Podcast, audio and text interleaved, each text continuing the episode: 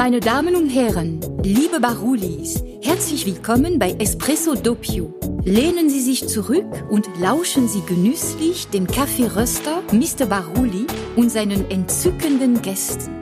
Und hier ist er, Ihr bezaubernder Gastgeber Uli Niedersteiner. Danke, Madeleine, für diese nette Einführung immer wieder. Ich sitze heute hier mit dem Toni. Hallo. Danke, Toni, für deine Zeit, dass du dir Zeit nimmst, am Abend mit mir einen Podcast zu machen. Gern, ja. Der Toni ist der Röstmeister bei Baruli. Und ähm, es ist ja der Baruli-Podcast und darum haben wir gedacht, wir sitzen uns heute einfach mal zusammen und ratschen so ein bisschen, wie du eigentlich, wie dein Weg zu uns her war. Mhm. Weil, ja, du ja schon eigentlich eine krasse Erfahrung hast und ich dir auch sehr dankbar bin dafür, dass du so viel Input hier reingebracht hast und ähm, ja, ich glaube, das ist einfach wert, dass wir mal ein bisschen übers Kaffeerösten heute ratschen. ja, sehr gern. Toni, wie, wie lange röstest du denn jetzt schon eigentlich? Ich habe vor sechs Jahren damit angefangen, habe zwischendrin auch viel Kaffee gemacht, hatte auch meinen eigenen Laden, Mhm. aber seit drei Jahren mache ich das hauptberuflich und nur noch rösten, rösten, rösten, rösten, die ganze Zeit. Das ist genau das, was ich machen will. Okay. Ja. Bündchen braun machen. Ursprünglich, wo, wo kommst du her? Ich komme aus der Nähe von Berlin und das ist eine wunderbare Kleinstadt, wo so ziemlich gar nichts los ist. Und deswegen dachte ich mir nach dem Abitur, ich muss da weg. Okay. und bin nach Berlin gegangen zum Studieren und habe dann dort eigentlich mehr ja, Kaffee getrunken in Coffeeshops, anstatt jetzt irgendwie in der Uni zu sitzen. Ich habe natürlich trotzdem mein Studium geschafft und auch sehr gut geschafft. Was denn, wenn ich fragen darf? Äh, Wirtschaft, BWL. Ja, okay. ähm, und als ich dann das Studium abgeschlossen hatte, dann hatte ich irgendwie Lust auf Kaffee. Und dann dachte ich mir, ja gut, äh, vielleicht wäre ja ein Barista-Job ganz angenehm. Wäre genau das, was mich fasziniert, weil Mhm. äh, Kaffee hat mich damals schon so begeistert. Also was das für eine Aromwelt sein kann und wie unterschiedlich die Zubereitungen sein können. Und äh, damals habe ich natürlich nie an das Rösten gedacht. Ja. Dann war es aber so, dass ich so ziemlich, naja, einen Tag lang gesucht habe nach einem Barista-Job und festgestellt habe, zu der Zeit in Berlin geht gar nicht. Was war das? Ähm, Wann war das ungefähr? Das war 2005, 2006. War damals 2005 die, ich sage jetzt mal, die Barista- oder Coffee-Shop-Szene in Berlin schon so groß? Ja, es gab halt zwei, drei verschiedene Ketten und ich hatte da ja noch nicht die große Ahnung. Mir Mhm. hat einfach, also so wie man jetzt Kaffee, wie jeder normale Konsument Kaffee kauft, mag er einfach Kaffee. Mhm. Was da alles noch auf mich wartet, was da noch kommen sollte, das hätte ich ja nie gedacht. Mhm. Also du warst klassischer Student, äh, Ja. hier komm, geh mal schnell Coffee to go Ja, holen oder richtig. äh, hab gar keinen Bock auf Vorlesung. Ja, Schön Kaffee mit schlürfen. Kaffee schlürfen, gerne auch noch einen Sirup rein. Ne? Also so richtig schön das, was ich, wo ich jetzt denke, hm, ja gut, war halt eine Entwicklung. ja. Ähm, genau, und dann war es aber so, ich habe leider unglücklicherweise keinen Job gefunden als Barista. Mhm. Habe das jetzt auch nicht wirklich intensivst versucht, wie gesagt, einen Tag lang, weil sich dann nämlich in München eine Chance ergeben hatte über meinen alten Mitbewohner, guten Freund damals, hat sich ergeben, dass ich in einer Werbeagentur in München anfangen konnte. Ah, okay. War Ja. mal so komplett was anderes. Aber das Problem war, Berlin war mir zu groß, zu viele Leute, zu hektisch. Ich war da inzwischen sieben Jahre und ich hatte jetzt einfach genug von Berlin. Ich brauchte was anderes. Mhm. Ich wollte eine andere Stadt sehen. Ich wollte eine andere, anderen Menschenschlag, andere Mentalität haben und eine andere Aufgabe. Okay. Und ich wusste auch nicht, was ich in Berlin sonst noch machen sollte. Ich war einfach, das war Okay, halt also genug. Und du hast ja aber München dann nicht jetzt bewusst ausgesucht, sondern du Nee. kamst halt über Ja. Empfehlung dann nach Ja, München. Weil eigentlich, äh, so wie ich dich ja jetzt kenne, ja, würde ich ja erstmal sagen, nee, Toni, eigentlich jetzt mal erstmal nicht in München, ne? So, Ja. also würde ich dich jetzt als allerletzt ansiedeln, was weiß ich, vielleicht noch Leipzig oder so, irgendwie solche Mhm. Städte, aber München hätte ich mir jetzt auch nicht gedacht. Ja, Ja. okay, dann kamst du irgendwie über Umwege nach München und ähm, bist in eine Werbeagentur. Erzähl mal, Genau. das ist, glaube ich, eine relativ bekannte auch gewesen, oder? Ja, das ist die High OMD. Das Ja. ist halt die Agentur, die McDonalds damals äh, nach, ja, ich will nicht sagen nach Deutschland geholt hatte, aber Mhm. das war die McDonalds Agentur.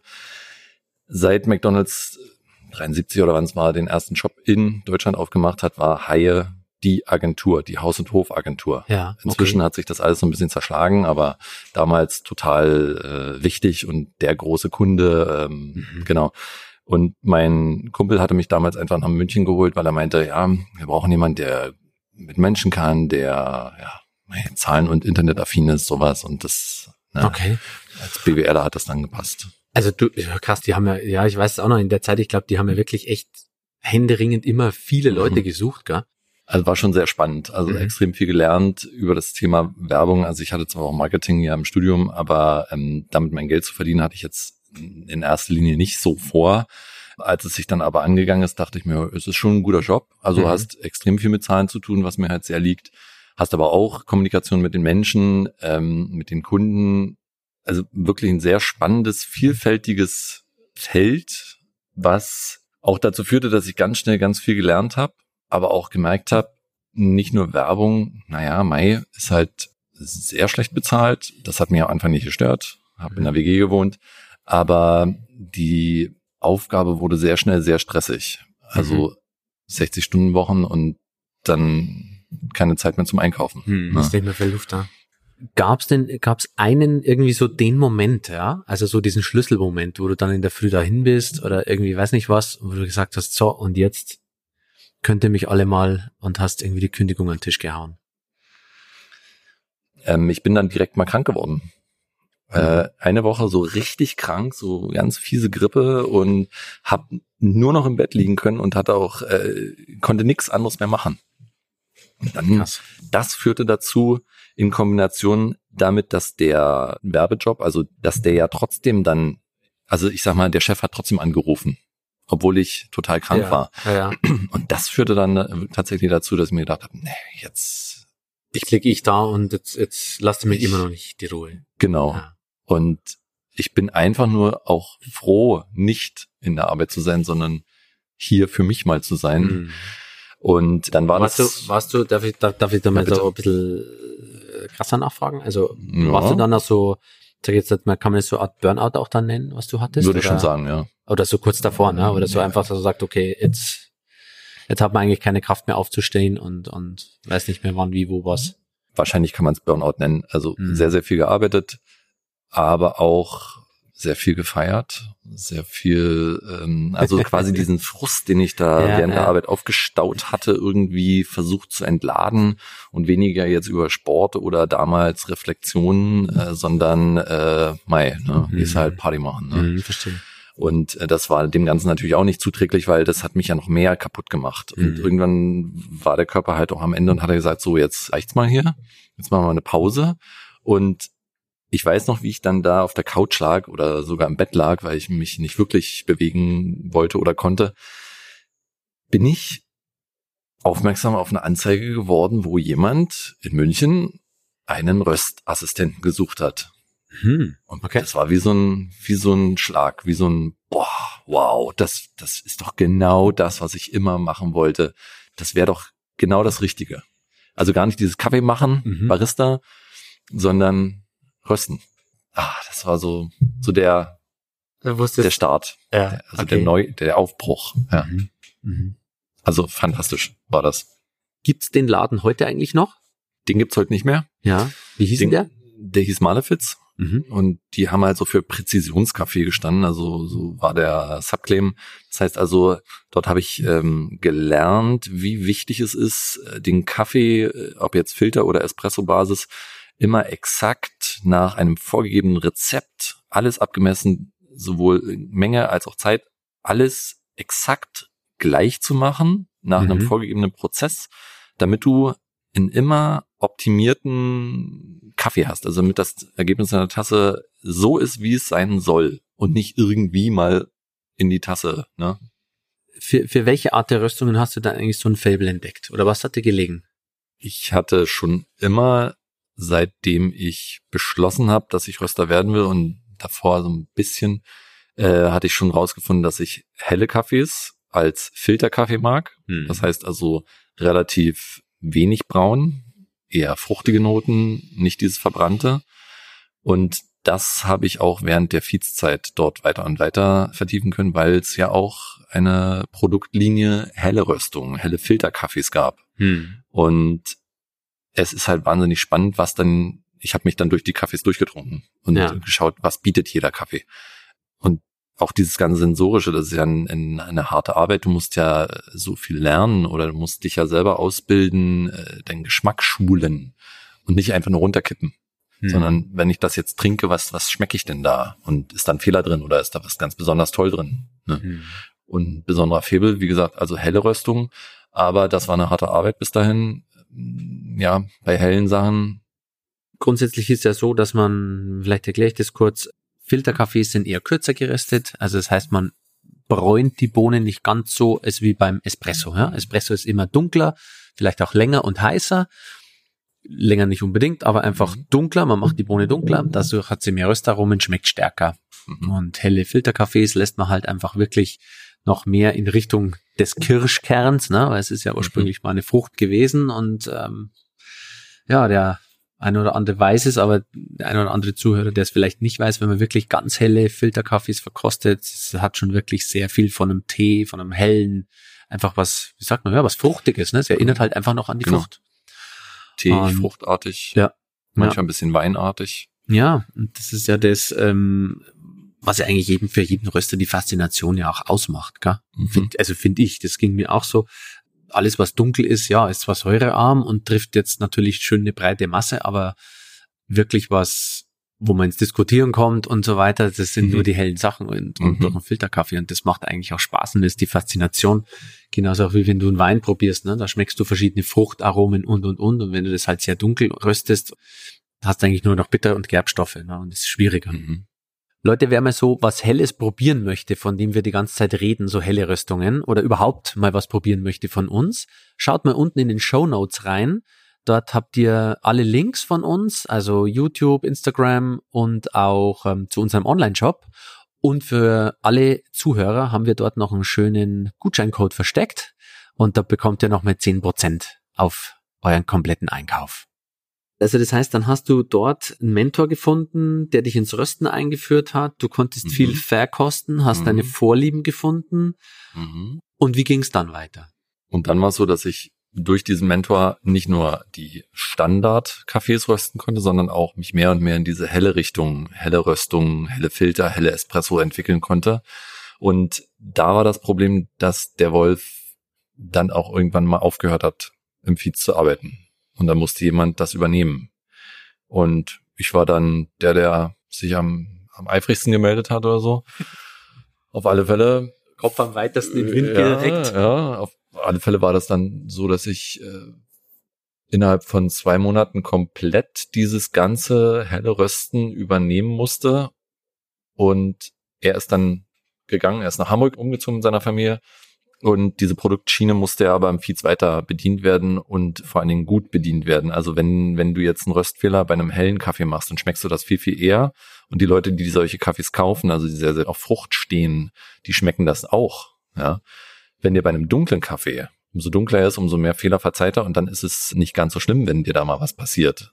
So, also musste ich bei den hellen Kaffees extrem viel lernen, ganz viel ausprobieren. Also ich dachte schon bis dahin, ich, ich könnte schon einiges, aber dort habe ich echt, da gab es Tage, da dachte ich, sag mal, kannst du überhaupt rösten? Weißt du überhaupt, was du da tust? Ja, weil es manchmal solche Fehltritte gab, ja, das oder ja, das einfach wahnsinnig viel gelernt wieder. ne? ja. Und das habe ich dann tatsächlich noch ein Jahr lang gemacht im, im Feeds, dass ich diese helle, die, die hellen Röstungen, äh, mich, dass ich dafür verantwortlich war. Also Ja. Einkauf und dann aber auch eben das Rösten und der, ja, das Vermarkten.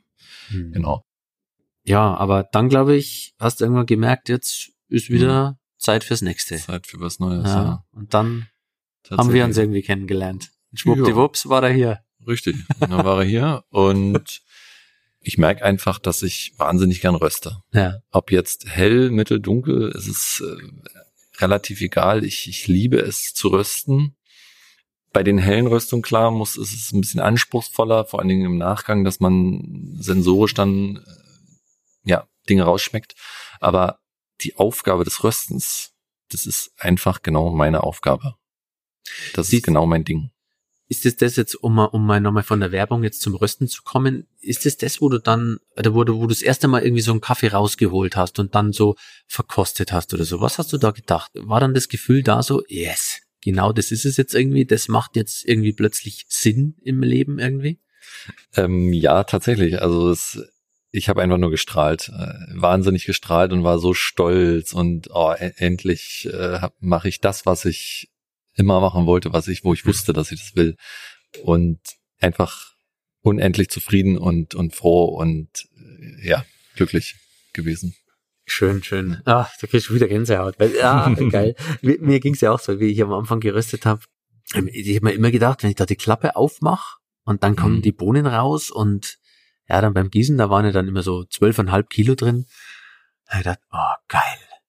Wie viele tausend Tassen guten mhm. Kaffee habe ich jetzt gerade produziert, mhm. was andere Leute trinken dürfen. Mhm. Das war irgendwie auch immer so ein Stolz irgendwie ja. so. Und das denke ich mir auch heute noch, wenn ich dann da bin und die Klappe geht auf, denke ich mir, ah, schön. Man weiß, man hat jetzt gerade was Gutes getan und bereitet damit jetzt wirklich mit Sicherheit jemand Freude. Genau. Einfach diesen Genuss bringen, Genuss schaffen. Mhm. Und das war ja das ganz am Anfang noch in der Werbeagentur, wo ich mir dachte, ich will nicht nur was mit meinen Händen machen, sondern auch irgendwie ich will jetzt nicht sagen Werte schaffen, sondern einen Genuss, jemandem einen Genuss schenken. Weißt du, was mir immer so ging auch? Ich meine, ich war jetzt Fotograf und Kameramann, mhm. ja. Ich habe schon noch immer so ein bisschen Feedback bekommen mhm. und so, ja. Aber mhm. gut, das ist wieder eine andere Nummer. Du wirst dann auch krass kritisiert. Ja, ist auch sowas, finde ich. Und mhm. weiß nicht, ob es dir auch so ging, aber du musst in der Werbung und aber wenn du Bilder schon, machst und ja. so viel Kritik einstecken ja. können. Weil, aber es ist ja immer so ein persönlicher Geschmack, ne? Mhm. Und du hast aber eigentlich nie so die Rückmeldung von zu den Endkunden bekommen, so. Mhm. Ja, so, so diesen Applaus, wow, das ist ein tolles Foto oder so, schon so ein mhm. bisschen. Ich finde, hier ist das viel sinnvoller, oder? Was dran. Ja, was ja. wir Feedback bekommen, ja. auch, natürlich sagt auch mal jemand, es schmeckt der Kaffee nicht, aber ist Geschmack ist, ja, klar, total, aber Geschmack ist halt schon was, ähm, die Leute sagen zwar immer, es ist subjektiv, mhm. finde ich aber nicht. Mhm. Weil in gewisser Weise so ein Grundgeschmack, ja, der ist einfach mal gesetzt, finde ich. Ja, ja also ja. Genau. Es kann mir keiner erzählen, dass er das Kaffeetrinken angefangen hat mit einem hellen, fruchtigen Filterkaffee. Also ich kenne nicht viele, sagen wir es mal ja. so, wird vielleicht jetzt die Jugend, aber ähm, und das fand ich immer so geil aber Rösten. Einfach diese, diese wirklich, diese unmittelbare Rückmeldung am Tresen. Hat dir geschmeckt oder nicht? Mhm.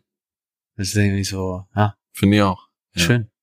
Und was ich noch schön finde, ist, wenn man die Bohnen reinlässt. Mhm. Dann gibt's halt, also wenn die grüne Bohne in, also da sind ja hunderttausend Bohnen, die dann da reinfallen, in den Röster, dieses Geräusch, ne? Und oh. dann fängt die Trommel, also dann, das, dieses ist ein bisschen wie eine Waschmaschine, wo dann eben die Kerne drin rumlaufen. Das ist so ein ganz spezielles Geräusch ja. und das finde ich ja. immer genial. Das ist so, mhm. und jetzt geht's los. Ah, jetzt machen wir was Schönes draus, ja. Jetzt machen wir richtig schönen Kaffee man muss vielleicht den Zuhörern erklären, gell, wenn du die grünen Bohnen reinlässt, die hören sich anders an, Es mhm. wie wenn die natürlich immer mehr weiter im Röststadium mhm. kommen. Mhm. Also umso später die werden, umso leichter sind die Bohnen natürlich und die Härte verändert sich. Genau. Das heißt, der Klang, der verändert sich ja auch so ganz mhm. langsam mit bis zum Schluss. Richtig. Ja. Und dieses, jeder Röster weiß genau, was wir meinen. Wenn du die grünen Bohnen reinlässt, das ist so ein Trommeln irgendwie, mhm. ja. Genau. Und dann wird's und, immer leiser. Und wenn die Bohnen am Ende dann rauslässt, wenn sie fertig sind und die dann abgekühlt werden in diesem Mixbecken, dann knacken die manchmal halt noch, je nachdem, ob du jetzt hell, mittel, dunkel röstest. Und das ist dann auch wie so ein, wie so ein Orchester. Das ist dann so ganz, ganz toll, wenn die dann alle losknacken, ja. Und dann, oh, das, dann, weil vor allen Dingen, wenn du weißt, okay, diese Röstung, diese Mischung, dieser Blend, den wir hier haben, der muss nur fünfmal knacken. Oder der andere, der sollte richtig intensiv knacken. Ja. Und dann lässt die Bohnen raus und dann ist das auch so. Mhm. Und dann denkst du nochmal, ja, richtig. Ah, ja, wie ein geiler Typ. Ah, nicht nur die, die Röstkurve sagt, lief gut, sondern auch die Bohnen sagen es dir nochmal. Ja, ja. ja. Also, ja, das ist, das ist, glaube ich, was, was schon so eine, die Faszination auch ist, gern rösten. Einfach, dass mhm. ja, wie du gerade erklärst, wenn du es reintust, es hat das Geräusch, dann, keine Ahnung, fünf Minuten später hat es ein anderes Geräusch. Mhm. Die Farbe ändert sich. Der Geruch ändert sich von grasig, grün, Erbse zu hin Vanille, Nelke, mhm. würzig, ja. irgendwie so. Und so geht es immer weiter. Also das ist ja ein Feuerwerk der Sinne, so eine Rüstung. Ne? Genau. Ja. Ähm, kann man eigentlich nicht anders sagen. Und dann ist immer eine Überraschung. Du musst warten. ein, zwei Wochen verkosten und dann weißt du ja erst, war es wirklich eine geile Kurve oder nicht. Mhm. Richtig. Ja, man muss es halt beim Rösten mögen, immer wieder das Gleiche zu machen. Ja. Und aber jedes Mal versuchen, es ein bisschen besser zu machen. Also so, das ist so die Grundidee. Wann sagst du, der Kaffee ist perfekt? Hast du überhaupt schon mal gehabt? Hm. Also, dass du einen aufgebrüht hast oder irgendwo, dass du sagst, ja, genau, das ist es. Also tatsächlich ja, doch. Ähm, es gibt manchmal Röstungen, wo ich eine Gänsehaut kriege beim Trinken, ob jetzt als Espresso oder als Filter, weil einfach dieses, die Noten im Mund dermaßen rund sind und äh, wie gesagt, ich mag, mag ja die fruchtigen und dermaßen fruchtig, dass ich denke, boah, genial, das ist genau, Mhm. genau so sollte er auch sein. Genau. Mhm. Als Röster ist man halt, muss man auch kritisch sein. Hast du sie selber geröstet? Auch oft, ja. Ja. Ja. Also ich trinke ja auch gern dann mal Kaffees von äh, anderen Röstern, von befreundeten Röstern und da denke ich äh, mir natürlich auch oft, wow, gut geröstet. Mhm. Dann gibt's äh, eine Handvoll Kaffees, wo ich denke, jo, das passt. Ja. Aber wenn ich selber einen, einen Kaffee geröstet habe und dann eine Gänsehaut kriege, das ist jetzt nicht allzu häufig, aber das ist dann wirklich da, das ist dann ein richtig guter. Ja, Ja, Ja. aber es kommt immer wieder vorher. Stimmt. Das ist, das ist dann auch nochmal irgendwie so ein Stolz, ne, dass man ja irgendwie, ich finde, das ist ja die Faszination eigentlich am Kaffeerösten, ja. Ich meine, du hast einen Sack Kaffee, da sind 60 Kilo drin. Wenn du jetzt 10 Kilo, sechs Grünliche verschiedene, Bohnen sind das. grünliche Bohnen, Riechen wenn du irgendwie nach Heu und Gras und Ja. so und hat überhaupt nichts mit Kaffee zu tun. nee. Und wenn du das sechs verschiedenen Röstern gibst, hast sechs verschiedene Kaffees auf dem Ja. Tisch. Richtig. Und das dann wirklich irgendwie mit all diesen Parametern so hinzubekommen, dass du das trinkst und sagst, yes, das ist es. Das Mhm. ist abgefahren. Und ich glaube, das ist die Faszination von ganz vielen Röstern. Ähm, Mhm. diese Jagd nach dieser perfekten Tasse, ne? Also so, Ja. egal ob es Espresso ist oder, oder was auch immer. Und äh, das hört auch nie auf, ne? Nee. Filterkaffee oder Espresso? Beides, aber daheim nur Filterkaffee. Kaffee morgens oder abends? Beides und zwischendrin. Ich trinke extrem gern viel Kaffee. Ich muss nicht. Ich kann auch mal direkt mal ohne trinken. Und ich liebe es, diverse Geschmäcker auszuprobieren. Also ich finde es auch genial, einfach mal einen, einen dunklen Espresso zu trinken. Als Röster muss man sich mit allen möglichen Geschmäckern und Zubereitungsarten auseinandersetzen. Ja. Und deswegen gern morgens unbedingt eine Tasse, die eine schöne Frucht hat, nicht zu viel Frucht hat. Auf dem Nachmittag gern nochmal eine, die extrem fruchtig ist. Und manchmal ist mir abends tatsächlich noch eine Tasse Kaffee und dann mache ich mir einen und setze mich auf den Balkon, genieße die frische Luft, gucke in die Sterne. Ja. Und zwischendrin kann es dann auch mal ein schneller Espresso sein, der dann einfach nochmal jetzt mal wach macht. Ne? genau. Gefüllt. Gefühlt. Was denkst du, wo geht diese ganze Spezialitäten-Röster-Kaffeereise, wo geht das hin die nächsten Jahre? Also Spezialitäten generell, ähm, wenn wir jetzt mal darunter verstehen, dass es nicht die industrielle Massenware ist, sondern vielleicht eher äh, handgeröstet und von einem Röster ums Eck, dann glaube ich, geht da der Trend hin, weil den Leuten es mehr und mehr wichtig wird, dass sie eine Qualität haben, wo sie wissen, wo es herkommt, wer es gemacht hat, sie vielleicht auch noch was Gutes tun damit. Und ich merke mehr und mehr, dass es, also klar, es gibt so einen breiten Geschmack, aber den Leuten wird auch mehr und mehr wichtig, dass es nicht wie irgendwie nur eine schwarze Soße schmeckt, sondern äh, dass da schon, dass das, ja, dass der Kaffee was haben muss. Hm. Und das ist den Leuten auch äh, durchaus Geld wert. Ja, Also die Handarbeit, die man da reinsteckt und das ganze, diese ganze Infrastruktur, mit- die man da ja erstmal hinstellen muss, dass es den Leuten dann mit jedem Kilo wieder wert ist, einen leicht erhöhten Preis zu zahlen. ja, ist genau wie mit dem Weber-Grill, ne? Der, der einen teuren äh, Grill kauft, die, die Leute gehen auch immer mehr dazu über, dann auch gutes Fleisch zu grillen oder Genau. was auch immer, auch mit dem Mhm. Gemüse genau das Gleiche.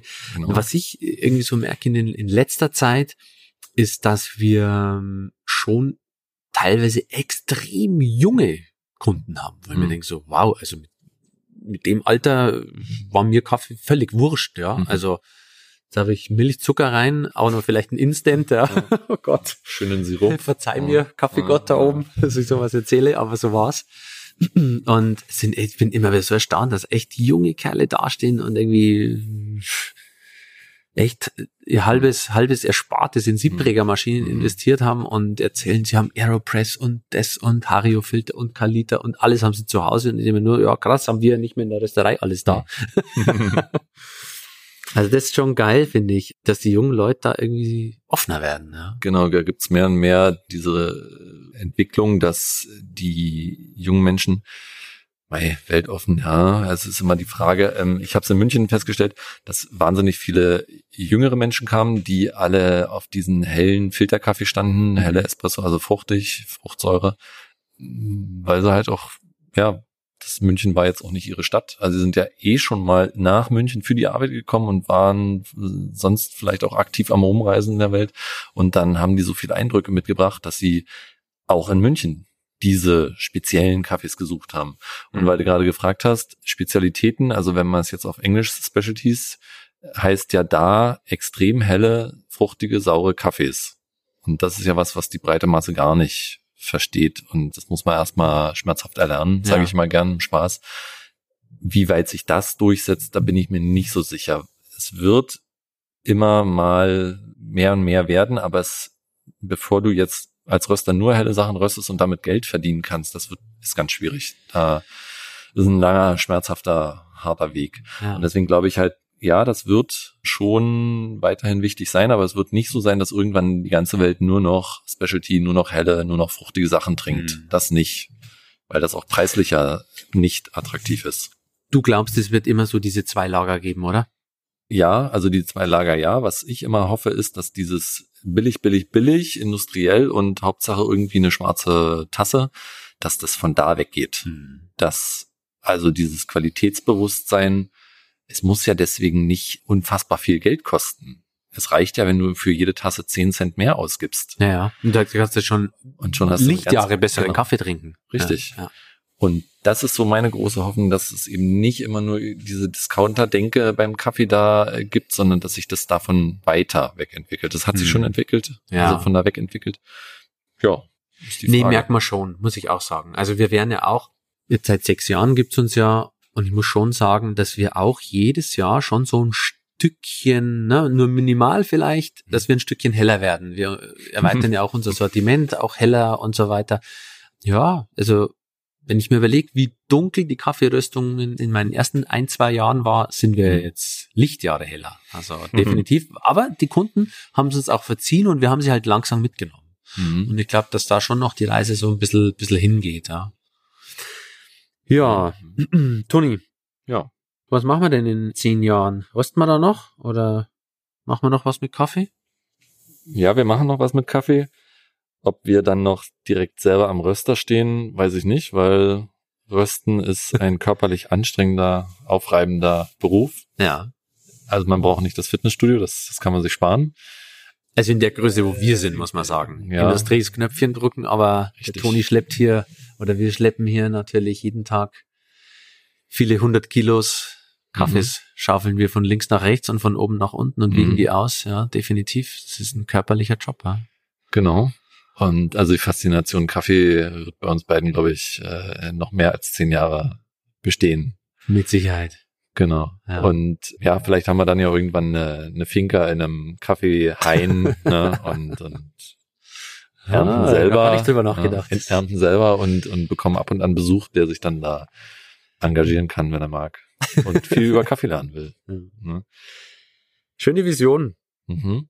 Toni, Schön, dass du bei uns bist. Es ist mir jeden Tag eine Freude, mit dir hier zu arbeiten. Wenn du da Dankeschön. bist bei uns, das ist wirklich sehr, sehr schön. Und danke für das sehr offene und schöne Gespräch. Danke dir.